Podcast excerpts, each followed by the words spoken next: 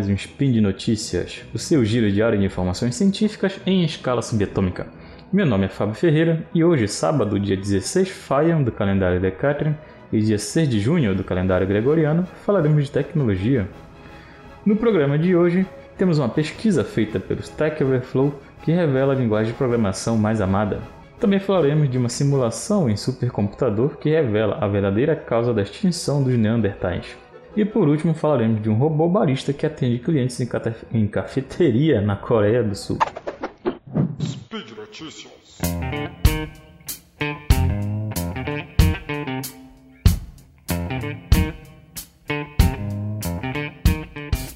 E saiu o resultado da pesquisa de 2020 do site Stack Overflow. Para quem não conhece, é um site de perguntas e respostas para interessados na área de programação. Como sido como um fórum, né?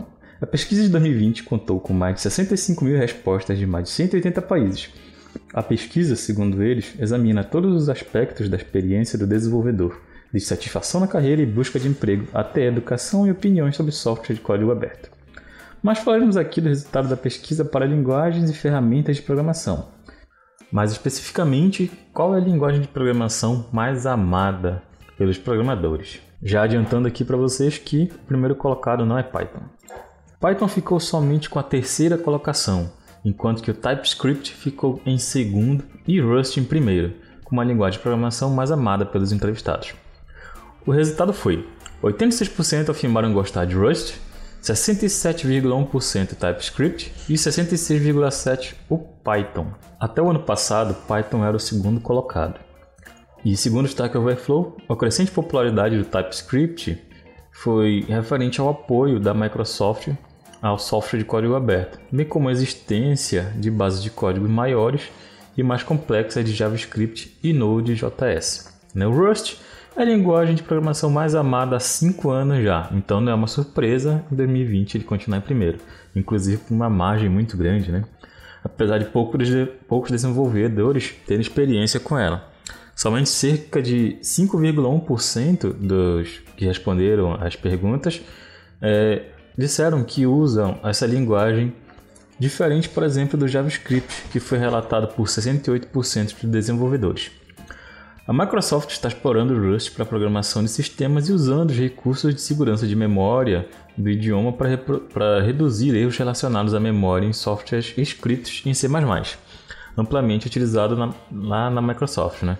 E o criador do Node.js também optou pelo Rust para criar o Deno, que é um sistema de runtime para executar o JavaScript fora do navegador.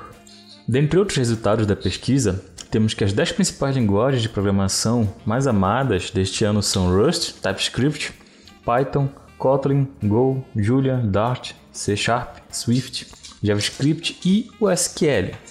E as 10 linguagens de programação mais temidas, ou as que eles menos gostam, são VBA, Objective-C, Perl, Assembly, C, PHP, Ruby, C++, Java e R. Scala é a linguagem de programação associada à maior remuneração nos Estados Unidos, com salário médio, médio de 150 mil dólares por ano. Outros idiomas associados a um salário de pelo menos 120 mil dólares incluem Go, Objective-C, Kotlin, Perl, Ruby, Rust, C, Swift, Haskell Assembly, Bash, Shell, PowerShell, C++, Java, Python e TypeScript. Esse e outros resultados vocês encontram no link aqui no post. Na nossa segunda notícia, falaremos da simulação em supercomputador que revela a verdadeira causa de extinção dos Neandertais. Bom, essa pesquisa foi feita por cientistas climáticos da IBS Center for Climate Physics que, desco que descobriram que, ao contrário das crenças anteriores, a extinção dos Neandertais não foi causada por mudanças bruscas no clima glacial, nem por cruzamento com os Homo sapiens. De acordo com essa nova simulação é, realizada em supercomputadores, apenas a competição entre os Neandertais e Homo sapiens pode explicar o rápido desaparecimento destes, cerca de 43 a 38 mil anos atrás. Está bem estabelecido que a extinção dos Neandertais coincidiu com o período de condições climáticas que flutuam rapidamente, bem como com a chegada dos Homo sapiens na Europa. Contudo, determinar qual desses fatores foi a causa dominante permaneceu um mistério até agora e um desafio da antropologia evolucionária. Por isso foi necessário usar o modelo matemático para simular realisticamente a migração dos Neandertais e Homo sapiens, suas interações, competições e cruzamento, e um ambiente climático em mudanças, assim como para simular, para simular, na verdade, exatamente como foi naquela época, né? E tais modelos ainda não existiam anteriormente. E em um artigo publicado na revista Quaternary Science Review, Axel Timmerman, diretor do IBS Center for Climate Physics da Universidade Nacional de Busan, apresenta essa simulação realista do modelo, computacional de extinção na Eurásia. É, o modelo executado no supercomputador IBS Aleph e ele resolve uma série de equações matemáticas que descrevem como os Neandertais e os Homo sapiens se moviam em uma paisagem glacial variável no tempo e sob mudanças de temperatura, precipitação e chuva, além dos padrões de vegetação. Nesse modelo, os grupos de hominídeos competem pelos mesmos recursos alimentares e somente uma pequena fração é permitida cruzar. O modelo não especifica os detalhes desse resultado, mas uma das possíveis razões analisadas seria a superioridade dos Homo sapiens poderiam ter, que eles poderiam ter em relação às melhores técnicas de caça, maior resistência a patógenos ou maior nível de fecundidade.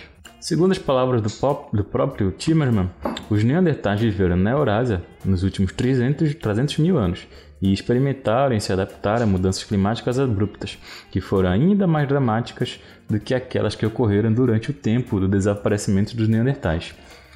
Não é por acaso que os Neandertais desapareceram exatamente no momento em que os Homo sapiens começaram a se espalhar pela Europa. As novas simulações de modelos de computador mostram claramente que este evento foi a primeira grande extinção causada por nossa própria espécie. E uma nova pesquisa da IBS Center for Climate Physics está aprimorando o modelo de computador para incluir também a megafauna e implementar forças climáticas mais realistas. E na nossa terceira notícia falaremos de uma cafeteria na Coreia do Sul que utiliza robô barista né, para atender os clientes. A Coreia do Sul está reabrindo seu comércio. Ela foi um dos primeiros países a ter resultados positivos na luta contra o novo coronavírus. E as empresas estão investindo em formas criativas de evitar o um novo contágio entre os seus clientes, né? Para evitar a disseminação da doença. Dentre eles, temos aqui um café na cidade de Daejeon, que decidiu apostar em um robô barista para preparar e transportar as bebidas para os seus clientes. Graças a esse equipamento, o estabelecimento precisa de apenas um funcionário em serviço, cuidando da cafeteria e reabastecendo a máquina, que pode fazer até 60 tipos de bebidas. Bom, seguindo, segundo a Vision Semicon, a empresa que por trás do empregado robótico, né, ela espera ajudar a sociedade sul-coreana a se ajustar ao chamado distanciamento na vida cotidiana, próxima fase de relaxamento do isolamento no país. De acordo com Lee Dong-bai, que é o diretor de pesquisa da empresa, o sistema não precisa de informações das pessoas desde o pedido até a entrega, e as mesas têm que ser organizadas para garantir movimentos suaves do robô, que se encaixa com a atual campanha do distanciamento. A novidade, porém, pode gerar novos problemas. A taxa de desemprego na Coreia do Sul cresceu bastante desde o início da crise, atingindo sua maior queda desde 1999. Com o sucesso do funcionário robôs, as empresas podem optar por continuar usando-os mesmo após o fim da pandemia, já que poderão economizar contando com menos funcionários. Né? Bom, aumentar os gastos com energia elétrica e manutenção do robô, mas talvez isso seja um custo menor, um pouco mais barato, né, do que contratar pessoas para trabalhar em tempo integral, né? Bom, é, já tem um tempo que estamos sendo analisados esses investimentos em inteligência artificial, em empregados robôs, e estão, estão, sendo, estão sendo realizados bastante estudos em como isso vai afetar a sociedade, né? Então, vamos ver como é que isso vai ficar. Apesar de ser uma, uma boa ideia para atual condição né, do, do, da sociedade, né, né, mesmo em tempos de coronavírus. Bom, vamos ver como é que essa tecnologia vai ser aplicada no futuro também. E por falar em distanciamento social, vocês podem continuar aprendendo mesmo estando em casa nesse período de isolamento social, não é mesmo? Hoje eu falarei para vocês sobre a Cambly, que é a única plataforma de aulas particulares de inglês baseada na conversação com nativos, conectando professores de diversas localidades do mundo com alunos. As aulas são como uma videochamada, você conversa diretamente com o professor na hora que quiserem ou realizando alguma reserva. O Cambly é totalmente flexível para se adaptar às necessidades de cada aluno. Bom, quando você conecta no, no aplicativo ou na página, ele abre e você quer começar a aula, na verdade, ele abre uma videochamada para algum professor e ele começa a conversar com você, incentivando você a trabalhar a sua fala, o seu entendimento da língua inglesa. O Cambly é bem flexível para se adaptar às necessidades de cada aluno.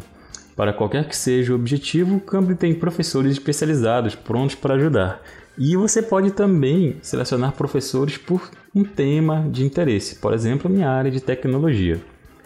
Também temos o Cambly para crianças, o Cambly Kids, que tem os professores especializados no ensino de inglês para crianças, que é próprio para crianças de 3 a 14 anos.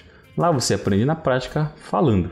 Né? Vá em cambly.com, C-A-M-B-L-Y, use o código de indicação SPIN de notícias e tenha uma aula teste. Bom, por hoje é só, pessoal. Lembre que todos os links comentados estão no post e deixe lá também seu comentário sobre as notícias, elogios, críticas, declaração de amor ou meme predileto. Lembrando que todos esses podcasts é possível acontecer por conta do seu apoio no patronato do SciCast, tanto no Padrim, Padrim ou PicPay. Bom, e se você estiver aí em casa nesse período de isolamento, procurando alguma coisa para fazer, dê uma olhada lá no Cambly, né? E tenha, faça sua aula grátis e invista em seu conhecimento. Bom, um grande abraço, até amanhã e que a força esteja com você.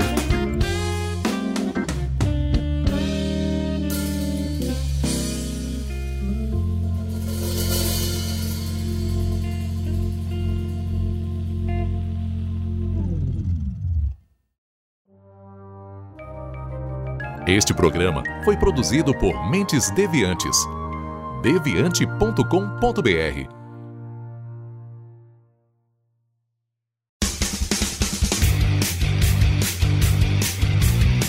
Cortes, edição de podcast.